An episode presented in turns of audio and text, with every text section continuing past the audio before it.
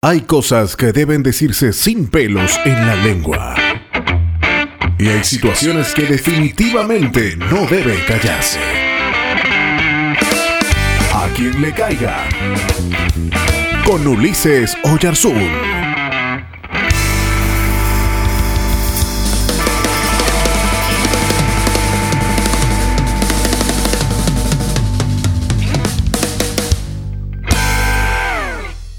Cuando se acerca un año, muchas veces eh, se lee, o yo leo, o escucho desde algunos púlpitos promesas. Promesas para miles de personas que ponen un clic acá o ponen un me gusta. Este año va a ser un año de bendición, de prosperidad y todo.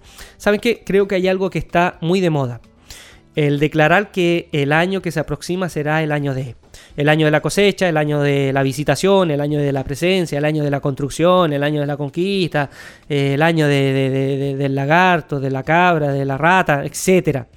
Miren, entiendo que en el gesto de esperar de Dios que haga algo especial para un nuevo ciclo o motivar el trabajo de la membresía se eche mano a estas frases lindas. Solo que existe un detalle. Con estas frases que suenan bonito, de manera inconsciente estamos declarando que Dios no ha estado haciendo mucho en el pasado y para eso esperamos el año de. Con esto estamos diciendo que en el pasado no pasó nada, que Dios se está guardando para lo que viene por delante. Miren, todos los años son años de bendición. Y no porque esperemos que algo sin parangón suceda, sino por el poderoso testimonio de que Dios siga a nuestro lado, caminando con nosotros, en medio de nuestros éxitos y también fracasos. ¿Saben lo que me revienta? Lo que de verdad me revienta, me indigna recibir mails o ver en el Facebook mensajes enviados por predicadores a miles de personas declarando él con su autoridad que este año será para todos los que recibimos ese mensaje un año de prosperidad, de éxito, logros, de poder.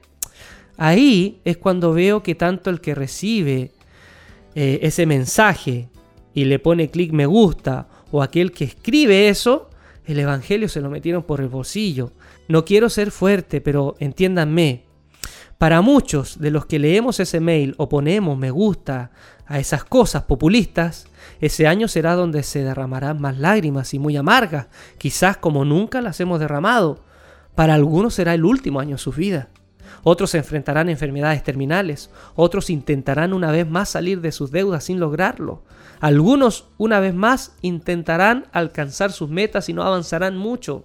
No quiero ser aguafiestas. En verdad, me gustaría creer que para todos este año va a ser un año próspero, feliz, sin dolor ni penurias, sin pobreza ni deudas, sin lágrimas amargas, pero sé que no será así para varios, si es que leemos felicidad desde esos parámetros.